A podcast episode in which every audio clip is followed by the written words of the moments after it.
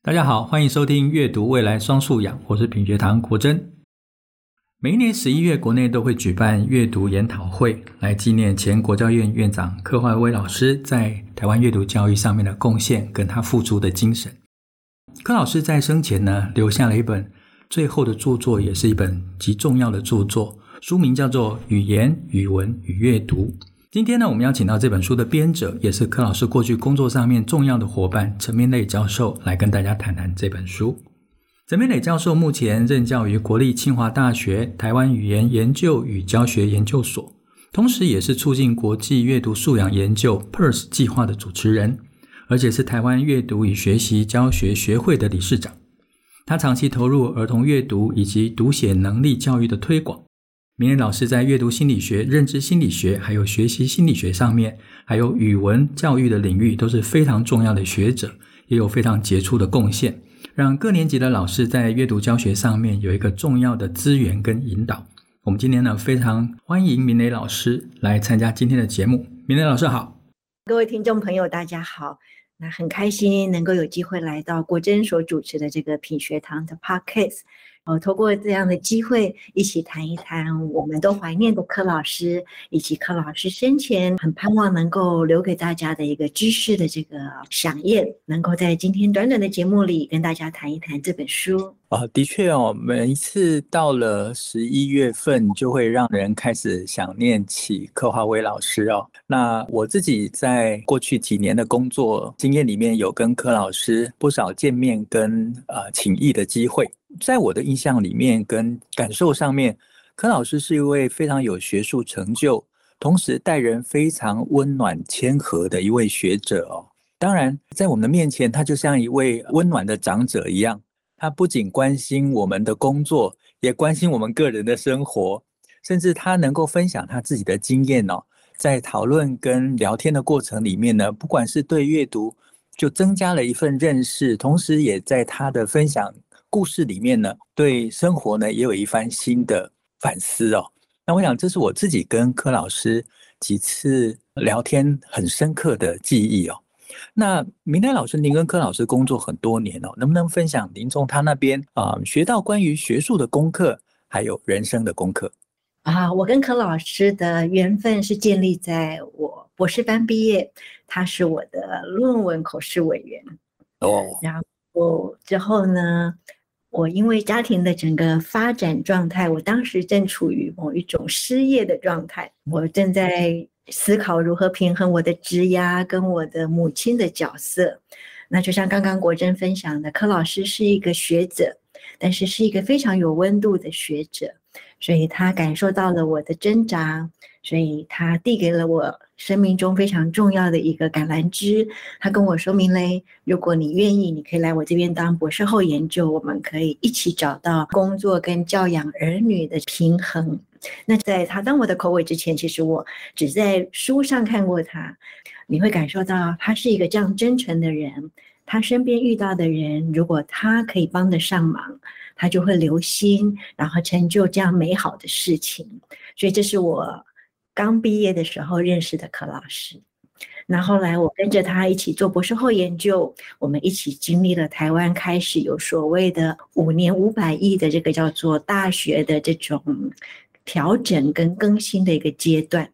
那那个时候我看到的柯老师，他从学术上带给我一个非常特殊的印象，就是他会常常问说：我们现在做这个研究，是因为我们自己喜欢？还是是因为这个国家的政策更需要，所以这是我第一次体会做研究不是只为了满足个人的乐趣或是热情，是我第一次看到有人念兹在兹，这个国家需要大家一起怎么做研究。所以从我二零零三年博士班毕业，这样跟着柯老师在他旁边，然后在同一个实验室，这样十年下来。我最常听到的就是我们这个国家需要什么？哎，那是我第一次知道，哎，原来真的士大夫可以承担国家的非常深刻的扎根的工作。这是柯老师给我的第一个十年。后来我离开他的实验室到新竹任教，然后他到国教院当院长。那因缘际会，我们就也一起到国教院服务。那是第二次我看到一种叫做胸怀，就是说呢，不管立法院的质询有多么的不礼貌，或者是教育部的这个决策过程里需要比较急促，你都可以看到柯老师用他一种学术的深度，然后稳住任何的大风大浪。你会感觉到他的心里面就是去想，这个国家在十年希望是什么样子，我们现在就应该做哪些事情，让未来的十年有机会是那样子。所以，如果问我自己，这样十几年来跟柯老师在一起，我觉得我先感受到他对我个人的照顾，然后看到他对每一个人的照顾，然后再看到他的心里面对国家的那种承担。的确，刚才明磊老师聊到的内容，跟我一边听一边所浮现的一些回忆哦。柯老师有两个特质，也非常的让触动我哈。第一个是柯老师非常有使命感，就如刚才明磊老师所说的，他其实心心念念的是整个台湾教育、台湾孩子未来发展的契机，而能够为这个方向铺下什么样的道路，也能够支持老师。在教学现场上面有所改变，我觉得这是我每一次跟柯老师聊天的时候，他必定会谈到的。那另外一个呢，就是柯老师非常有同理心，他不是学术上面研究的一种专业的啊学者，他其实是带着同理心在教学现场上面去深刻了解老师，去观察老师的困境。他如何透过学术上面的研究转化成为可以支持老师的一种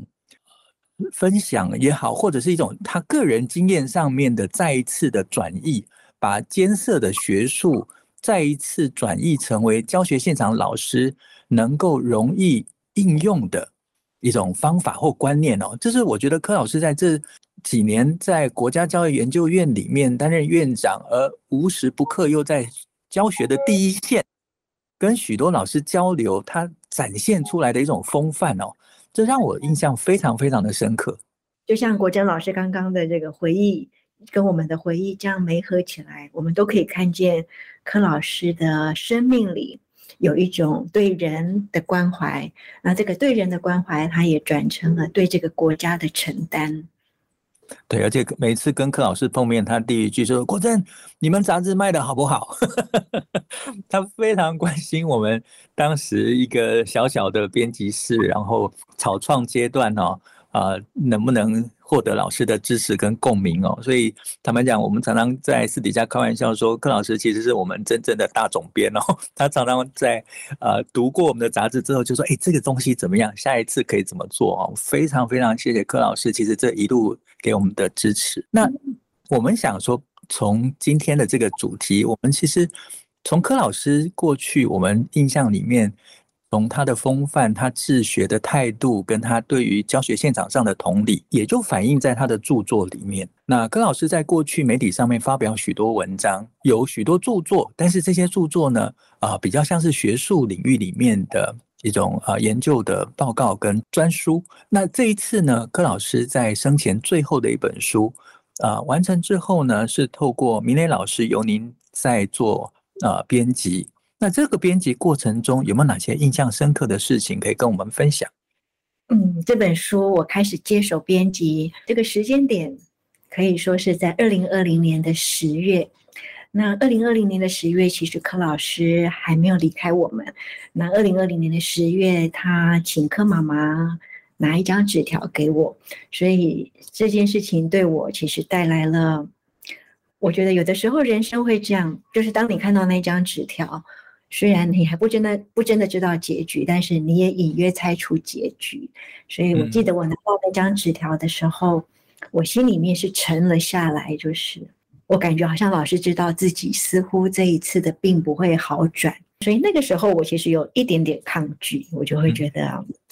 会有转环，应该不会是我需要接手这一本书，所以也有一点点遗憾，因为老师拿给我的时候。我的心里面相信老师会好起来，是我没有真心用老师最后的这段岁月跟他确认一些细节。所以，如果问我印象深刻，就是我可以感受到老师好像知道，但是我似乎没有接纳这个讯息的遗憾。OK，那后来等到十一月十八，老师真的离开，然后忙完了老师的追思礼拜，我真的安静下来，打开这本书，开始预备编辑的时候，那让我最印象深刻的是，我是在六月的时候看过前六章的初稿，然后到我真的啊忙完了老师的追思礼拜，然后忙完这些事情，再把他的电脑里的档案打开来，我印象最深刻的是。老师自己在六月到八月，显然花了非常多的时间，又再顺过一次。那所以这个过程当中，让我看到的是一种，就是他很盼望可以写出一本清楚的阅读理解的书，留给对于阅读教学或者推动阅读教育有兴趣的人看得清楚。所以我第二个非常印象深刻的就是老师对于要把一个学理。化繁为简，但是又不失去学理的深度所产生的用心。那这一块，如果读者有机会买这本书，你会感觉到不同的章节有一些重复的概念，但是老师会换一个角度说。这个时候，我在十二月开始重新读的时候，这件事情的印象让我再一次的怀念柯老师，那也再一次的感佩于他。对于这个阅读的热情，然后随着我这样一边编辑，然后跟这个审查委员的这个沟通跟对话的过程里，你就会看到，几乎每一个审查委员都提到了他们非常的讶异于柯老师在每一个书的每一章的前面都引用了另外一本书的某一个小段落，画龙点睛。那我自己第一次看初稿，我也印象于这样的画龙点睛，但是后来透过不同的审查委员的眼光，啊、我印象深刻，有一个审查委员这么说：哇，这本书不是只是汇整了近百年来的阅读的研究，这本书还汇整了东西古今的经典名著。所谓的东西古今，比如说柯老师在第三章的前面引用了托尔斯泰的《学校把我们变笨了吗》来理解教学的为难，然后柯老师在第五章关于眼动那一章引用了这个有一个古时候的秀才老是考不过那个秀才的考试，然后这个就是那个《儒林外史》里面的文章。所以我们刚刚看到他会引用托尔斯泰，有这个俄罗斯的这个文学名家，以及我们东方的这个古时候的这个经典著作，然后以我们现在人的作品，包括全球化的语言。所以在这个透过审查委员的这个眼光里，诶，我真的再一次认识了我过去比较没那么留意的柯老师。就是我们知道柯老师爱读书，那我们平常会一起分享学术论文。但是我是第一次知道，原来柯老师爱读书的同时，还可以让他所读的书跟他的研究如此的叫做水乳交融，那么样的画龙点睛。所以我自己觉得，在重新编辑老师的遗作的过程当中，真的再一次享受到那种阅读的美好跟这个阅读的丰盛。好，这是我的编辑的过程里的一些感触。我刚才听明磊老师在谈啊，编辑过程里面，当然啊，有明磊老师自己在与柯老师工作这么多年之后重读的一种啊触动哦。那我自己在读这本书的时候呢，我有个小小的发现，其实柯老师真的如刚才评委所说的，他这本书呢集结了。多年来，哈，在阅读上面的一些重要的观念，同时呢，它也标记了一个阅读发展的历程哦。而且这个阅读发展的历程，其实在书名上面哦，就已经很清楚的把那个历程给讲完整了哈。就是，呃，一开始呢，他谈的就是语言，然后逐步进化成为语文，因为有了文字这些条件加入了，然后再来呢，就会进入到阅读。那这里面又回应了之前柯老师跟我提到的，也就是哈佛大学乔教授所说的，在小学三四年级之前呢，是 learn to read，就是在语言跟语文的基础上面呢打好根基。那后面呢，到三四年级之后呢，就会是 Read to Learn，也就是柯老师在最后的篇章所写的“阅读是学习”。所以，的确在这整个从书名跟大架构上面哦，柯老师其实非常贴心的哈，就已经帮我们把一个大的啊孩子的认知成长的历程跟阅读学习的架构哦，已经提醒我们把这个框架给框列出来了哦。那这是我自己在读的时候一些小小的发现。那我相信明磊老师您在编的时候呢，一定有更多重要的发现。那我想请问明磊老师有没有几个重要的发现，它成为一个能够启发老师教学，或者是让我们重新厘清阅读的一些关键的观念呢？刚刚国珍提到你读的发现，我自己在编的过程里，我也感受到了老师的这个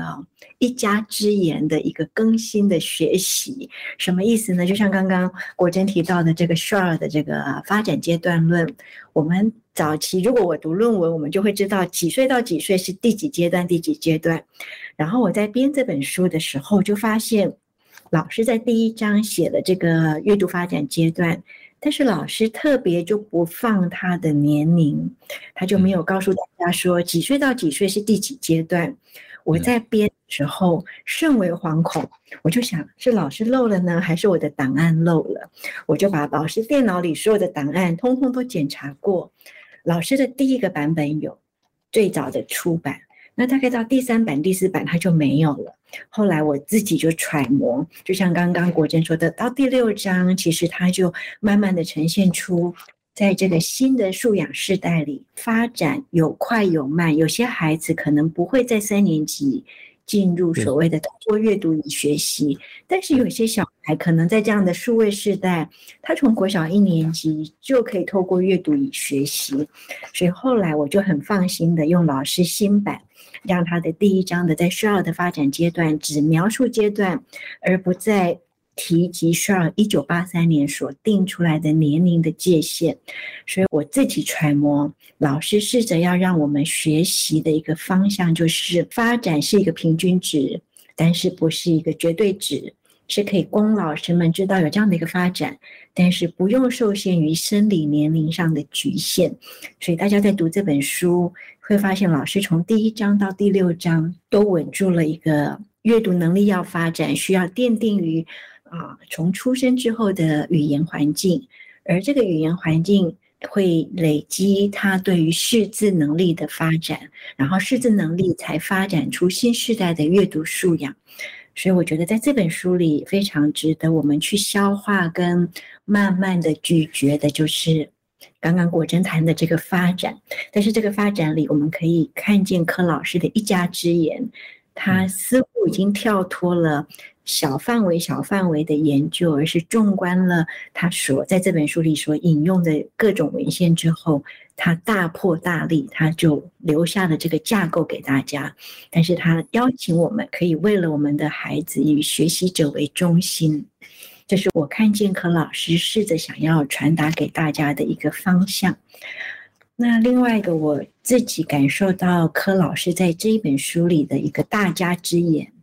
就是他把中文阅读写得非常的清楚。我们过往很多的研究都会引用国外的研究，那国外的研究相对不容易说服国内的读者，常常是因为很多爸爸妈妈或者很多老师就会说：“那我们中文跟英文那么不一样，拿英文的研究来说，台湾的孩子的阅读发展。”是否适切呢？这是常常在教学现场，或者是爸爸妈妈听学者们说理论，很自然而然就会浮现的一个思考的议题。那柯老师的这本书非常的不容易，是因为他自己就长期做中文的研究，所以他把他在中正大学时期所做的一系列的研究。重新配上西方的研究文献，然后再整合了后来我们在中央大学一起做的眼动的研究，他就把整个中文阅读非常清楚地说出来。最重要的是，他告诉我们大家可以明白，中文虽然不是像英文那样的一个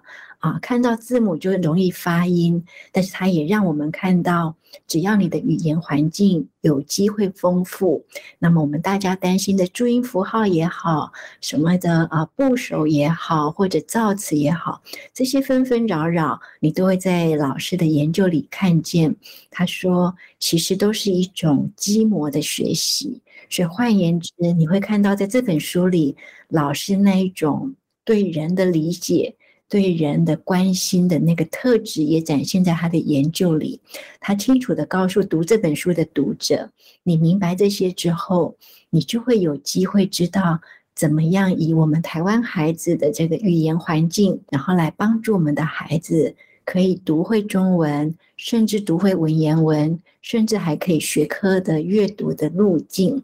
所以我觉得这本书的第二个最大的值得大家好好的读它，就来自于我们都很关心的中文的阅读。是，所以呃，如果从刚才明磊老师的分享上面，这本书有两个重要的特质是值得我们细细的去品的地方，就是这本书其实是非常有时代性的。因为它不只是从过去的理论当做基础，它同时对接了现代生活上面的学生成长的环境，或者是语言再一次跟阅读再一次被应用的环境。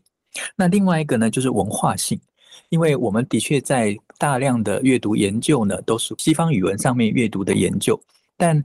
呃，柯老师把它融到在地观察后，台湾学生跟台湾老师教学跟中文使用的情境底下，柯老师给了非常具体的而且详细的说明哦。我记得我跟柯老师有几次聊天的时候，他就讲到课文里面的内容，而且他是字字斟酌的去解释这些课文里面的这些字词要如何带孩子进入真实情境里面。然后让他跟生活、跟文字语言的学习连接在一起，那形成他自身的阅读理解的能力哦。那那个过程其实背后可以知道，那是非常学术性的研究的内涵。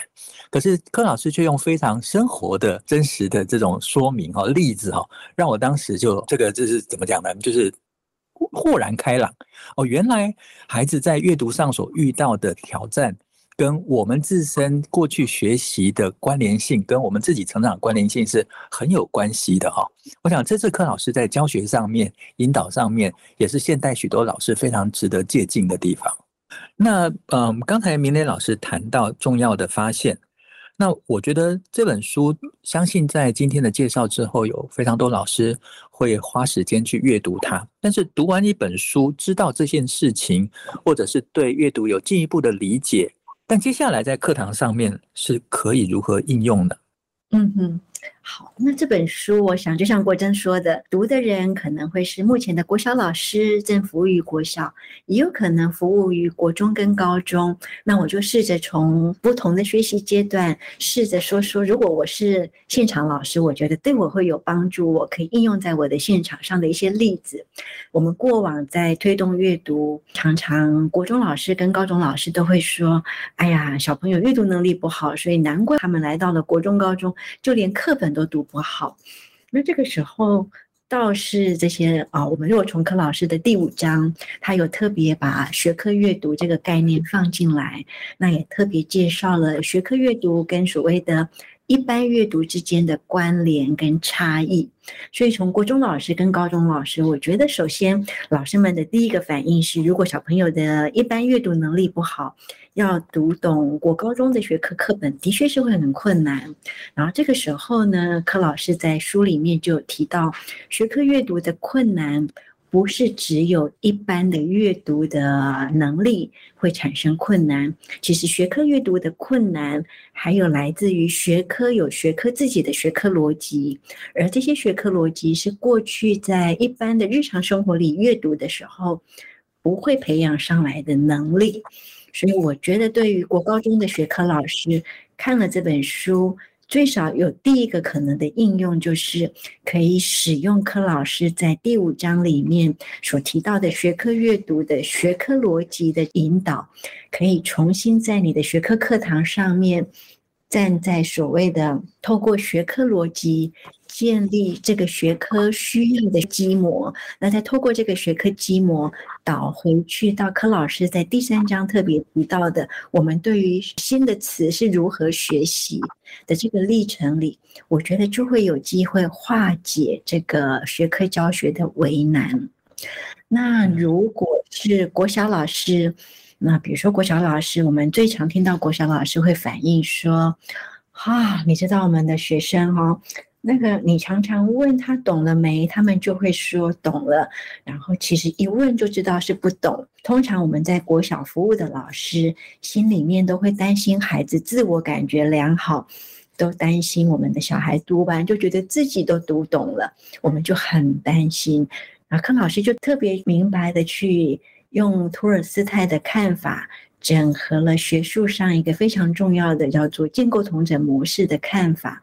告诉老师们，其实孩子是真的可以读懂。那真的读懂之后，你要怎么从学习者自己觉得已经读懂的层次，慢慢的帮助这些学习者发展出阅读策略。达到我们真的想要的更高阶的，能够一边读一边思考的这个理解监控。所以这个时候，如果国小老师在做语文课的这个内容深究的时候，我觉得我会具体建议老师可以采用柯老师的建议，回到学习者中心，我们再一次调整眼光，看见孩子。读懂了什么？然后从孩子读懂的过程里，先去肯定他这样的主动赋予文本意义的这种本质，这种学习者中心，然后再用柯老师在书上告诉大家的，其实孩子都会发展，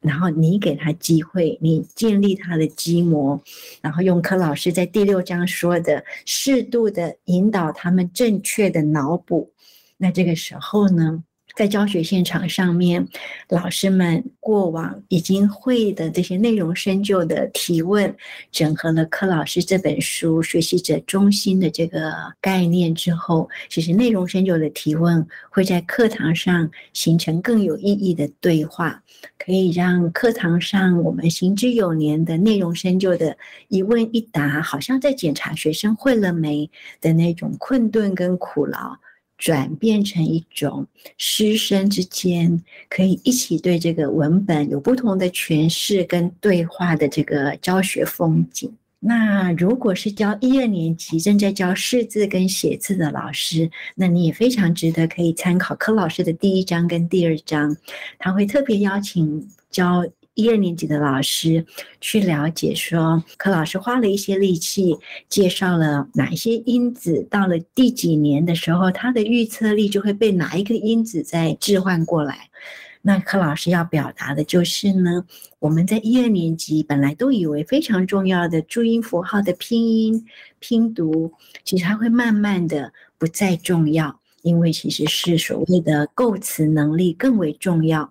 所以透过这个，我觉得对于教试写字阶段的老师们最大的帮助就是让大家放心，让大家知道说，哦，原来注音符号更重要的是让孩子可以独立阅读。那至于拼读跟拼写注音符号，其实就是一个也是写作过程的音假。他早晚都会被柯老师一开始所引用的这个林太乙女士所介绍的，跟当时爸爸林语堂爸的那个对话里面关于写作的那个历程，或者是最前面这个简真的这一段文字，就是关于文字跟人类生命之间的意涵。所以我自己如果总结刚刚说，读了这本书。老师们可以怎么回馈到现场？我想有观念上的启发，可以让老师们相对安心，知道哪些因子其实现在学生发展的也许困顿一点点，但是它长远的发展性是什么？当老师有一个清楚的方向，心里面就不会那么的不踏实。那学科阅读的老师明白自己身边能够拥有的学科逻辑可以帮上学生，也会更踏实。所以整个而言，观念的启发具有第一个帮助。如果后续有机会，我们也很盼望可以跟大家用这本书的理念跟学理一起来展现实际现场教学操作的样子。那今天的时间就先让大家可以从不同的章节有机会看到老师所带来的观念，其实会松开我们在课堂上的困顿。那这件事情，我觉得对老师们会带来非常大的安定感。的确哦，像明磊老师所说的，这本书我自己在阅读的过程里面，也不断的对自己在阅读上面的工作哈，有重新聚焦跟厘清的作用啊。那今天时间很快的又到了啊，但是我想在最后呢，容许我啊引述这本书里面柯妈妈所写的那篇文章的最后一段啊，柯妈妈在这一篇短短的文字里面呢，她谈到说。柯老师其实最喜欢的圣经的一段经文呢，是以赛亚书五十五章八至九节。这段文字是这么说的：耶和华说，我的意念非同你们的意念，我的道路非同你们的道路。天怎样高过地，照样我的道路高过你们的道路，我的意念高过你们的意念。